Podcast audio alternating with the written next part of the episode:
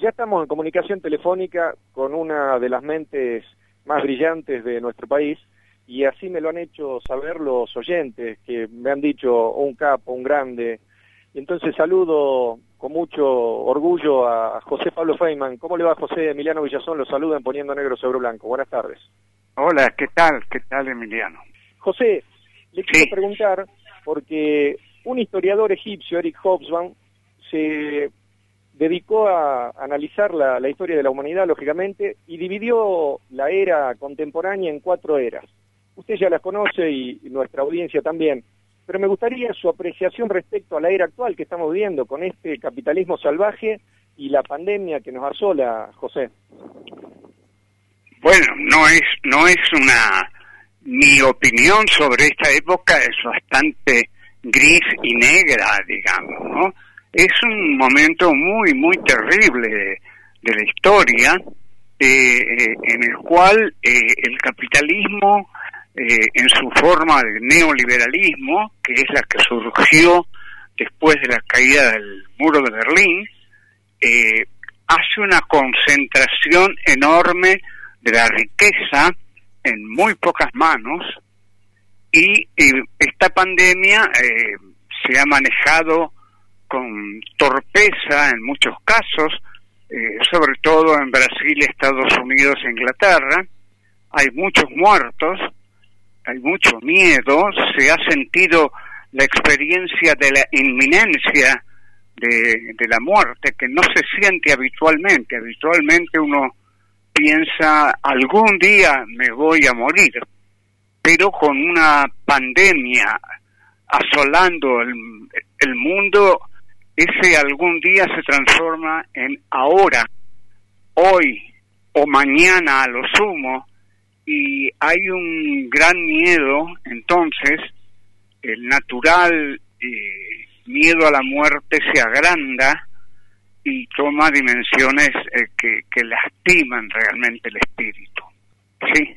Medios de comunicación que tendrían que propalar información cierta y de alguna manera ayudar a la sociedad a comprender la vida que está transcurriendo día a día, los medios de comunicación se han transformado en herramientas de, le pregunto a usted, José Pablo Feynman, ¿qué expresa en la actualidad el poder mediático que se confunde muchas veces con el poder real? ¿Y esta expresión es diferente a la de años anteriores? Sí, es diferente porque el poder mediático ha tomado precisamente mucho más poder eh, en este siglo, es el siglo de las comunicaciones e incluso en la década anterior a este siglo ya era, digamos, una fiesta de las comunicaciones y el surgimiento de Internet eh, y las redes sociales y el tiraje de los diarios y la potencia que tienen los que llamamos diarios hegemónicos, y hegemónicos porque tienen más poder que todos los otros, hace que la comunicación termine eh, siendo militancia política por un determinado partido y si este partido tiene ayuda empresarial eh, ayuda del campo, ayuda de una clase media que no se sabe bien qué quiere, pero no quiere a Cristina Kirchner. Eh, entonces, este sí, tienen mucho, mucho poder y me preocupa porque el gobierno no tiene tanto poder, tiene un limitado poder y debería mantenerse este gobierno, habría que rechazar todo intento desestabilizador, porque creo, creo que lo que viene, si viene algo, es mucho peor, es un giro a la derecha, a la extrema derecha, y, y a eso es para preocuparse realmente. Usted acaba de mencionar varias varias cuestiones y voy a ver a ver si trato de rescatar algunas de, su alocución. Primero, usted eh, hizo referencia, siguiendo mi línea de razonamiento, el poder que tienen los medios. ese, ese poder que tienen los medios lo comparten con, lógicamente, el poder político, el poder real, que es el poder económico, y algunos vieron en el lawfare como este mecanismo de persecución de opositores políticos, en un, eh, vieron algo así como un, un tiempo posterior a lo que serían los golpes clásicos militares. Sin embargo, nos apareció de repente un golpe clásico orquestado por las fuerzas de seguridad, tanto las Fuerzas Armadas como la policía en Bolivia. ¿Cuán lejos estamos nosotros en la región de resucitar ese tipo de épocas oscuras, José? Y bueno, eh, espero que no, espero que estemos lejos y no es solamente una expresión de deseo. Eh, no, la clase política en general no desea eh, que la institucionalidad se caiga, sino que desea que las instituciones sigan vigentes y fuertes aun cuando estén manejadas de un modo indeseable, ¿no? Debido a todo esto del lawfare. Eh, y en este sentido, no sé, no se puede saber porque es un círculo cerrado, qué se está enseñando en las escuelas militares. De eso depende mucho la actitud que pueda tomar en determinado momento el ejército o los que tienen las armas también las tiene la policía y la gendarmería, y también hay grupos sociales armados, como ciertos hombres del campo, que hacen alarde de sus armas y han dicho cosas terribles. Así que eh, es cierto que hay un peligro de un golpe duro, pero no, no va a durar porque no es el momento de esos golpes. El último golpe que tuvimos fue muy terrible y la acción de las madres, las abuelas y los organismos de derechos humanos eh, concientizaron suficientemente a la ciudadanía como para que no desee un nuevo baño de sangre en el país. Así que creo que este gobierno puede sufrir lo que llamamos un golpe blando, institucional, que lleve a otro político de otro partido eh, al gobierno, lo cual también es improbable por el momento por la pandemia, porque hay que salir de esto antes de hacer un golpe, ¿no? Así que eh, no, no. Bien. No, yo no veo el golpe. Bien, ¿sabe por qué yo le, le hacía esta, esta pregunta, José? Porque si uno ata algunos acontecimientos que han sucedido, se encuentra, por ejemplo, que un día el expresidente Eduardo Dualde dijo que había hablado con alguien de la cúpula militar y le había manifestado que estaban con intenciones de este, rebelarse frente al gobierno de Alberto Fernández. Esto después fue, de alguna manera, eh, aceptado y luego casi desmentido al mismo tiempo por el ministro de Defensa Agustín Rossi. También hubo un levantamiento de la policía frente a la Quinta de Olivos y en Brasil hoy, José, y le comento a usted no solamente sino también a la audiencia, hoy están viviendo una situación política muy complicada porque mañana se conmemora un nuevo aniversario del golpe eh, de 1964 en la República Federativa de Brasil, que fue precisamente el 31 de marzo. Y esa fue la razón por cual los jefes o sea, la cúpula militar brasileña hoy pidió la renuncia y ayer Bolsonaro echó a seis ministros. ¿Por qué dicen los militares que renunciaron? Porque no están de acuerdo con Bolsonaro que probablemente mañana empiece el camino hacia un autogolpe en la República Federativa de Brasil. Puede ser, eh, Brasil no es Argentina. Eh, las Fuerzas Armadas brasileñas no han eh, sufrido un juicio político como hubo aquí con Alfonsín, que fue ejemplar. Hay un conocimiento muy diseminado y difundido en la sociedad de los horrores que implicó el golpe del 76 y la gente no ve, en, aunque odien a personas de este gobierno, no ve la solución, creo, por el lado de el golpe armado. eh, sino que la ve este año es un año electoral, son elecciones de medio término, pero muy, muy importantes. Eh, hay políticos este, que yo no, no, no precisamente aprecio, como Mauricio Macri, que están haciendo directamente campaña electoral. Así que si un hombre tan ligado al poder y a la derecha en la Argentina hace campaña electoral es porque va a haber elecciones y no va a haber golpe, lo cual siempre es mejor. Lógicamente, y es lo que todos esperamos. Lo que todos esperamos, sí. Sí, sí, sí. Le, le hago una pregunta parafraseando el título de alguno de sus libros, de su extensa eh, bibliografía, y le pregunto en qué época de la historia conceptual del peronismo ubica usted a Néstor Kirchner, a Cristina Fernández de Kirchner y al actual presidente Alberto Fernández. Bueno, Néstor Kirchner viene el Néstor a revivir el espíritu de una juventud a la que él perteneció, una juventud que como él dijo fue diezmada, diezmada, y que en estos tiempos es cruelmente atacada. No todos fueron, de ninguna manera, estuvieron en las armas.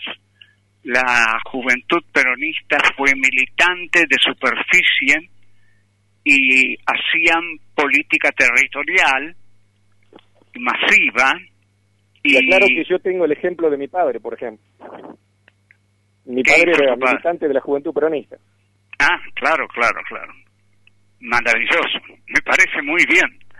Yo conocí muy bien a la juventud peronista y dentro de la juventud estaba planteado el debate si los fierros o no los fierros. Se, se llegó al acuerdo que a partir de la democracia con Cámpora, Solano Lima y esperando el regreso de Perón, las armas no se iban a utilizar más. Y ese fue el enorme error de la organización político-militar Montoneros, que fue el, el magnicidio de José Ignacio Rucci, que fue lamentable que la militancia de la juventud no estaba enterada, ni se le consultó, ni se debatió en absoluto. Fue una operación comando realmente que ni siquiera eh, dijo que eh, la firmó, ni siquiera se firmó ese asesinato, que realmente fue un asesinato porque fue en plena democracia. Perón había ganado con un 62% largamente las elecciones y era absurdo, absurdo matar a alguien tan importante como Rucci en un momento en que el país tenía una consolidación democrática en las urnas y un líder político muy sólido al que había por lo menos que respetar, por lo menos que respetar. Eh, José, las últimas dos preguntas están relacionadas con algo que acabo de rescatar de lo que usted mencionó, que es el avance de la derecha a nivel mundial. Primero me gustaría eh, una pequeña mirada suya respecto a Donald Trump, Jair Bolsonaro y Mauricio cómo es que estos personajes pueden llegar a ocupar la más alta magistratura de cada uno de sus países. Y segundo, relacionado con esto también, ¿cuál es la magnitud de la amenaza que representa actualmente los movimientos de ultraderecha en el mundo? Pensemos en España, en Holanda y en Alemania, por ejemplo. Y es una, empezando por la segunda, es una gran amenaza y una gran preocupación. Eh, nos tenemos que fijar que la pandemia no hizo más generoso ni solidario a nadie, sino que le dio aires y crecimiento a una derecha que como siempre es violenta, llena de odio, de xenofobia, racismo, en fin, la, la vieja conocida derecha que viene con un ímpetu muy, muy, es, muy, muy especial, disfrazada de anarquismo libertario. Y bueno, en cuanto a Bolsonaro, Trump y Macri. Macri llega aquí al gobierno porque no se manejó bien por parte de, del kirchnerismo la sucesión de, de Cristina Kirchner y se trabajó mal en la, en la, campaña electoral y todos los medios y toda la clase media tenía una, un deseo muy, muy fuerte de que Cristina que se fuera, que se fuera Cristina. Y bueno, eso posibilitó la, el ascenso de Macri más una el, el debate presidencial, ¿no? El debate que tuvieron Scioli y Macri, en el que Macri estuvo muy decidido, terriblemente mentiroso, por supuesto, pero dijo un panorama eh, eh, espléndido para la Argentina, porque mintió, pero le creyeron. Y ganó, no olvidemos que ganó por un punto y medio. Claro, claro, 600 mil votos. Claro, lo que pasa es que empezó a gobernar como si hubiera ganado por el 30%. Así es. Y respecto a Donald Trump y Jair Bolsonaro. Bueno, Donald Trump es un, fue un peleador callejero, es un, hombre en el estilo del Ku Klux Klan, digamos, eh, y es un avasallador, y sí, es un hombre violento, como Bolsonaro. Bolsonaro también es un hombre violento que ama las armas, su campaña electoral la hizo fotografiándose como si tuviera un rifle entre sus manos. Sus hijos son más violentos que él todavía. Y es muy torpe Bolsonaro, es muy torpe. Por eso creo que en cualquier momento va a tener que salir del gobierno porque ha cometido muchos, muchos errores.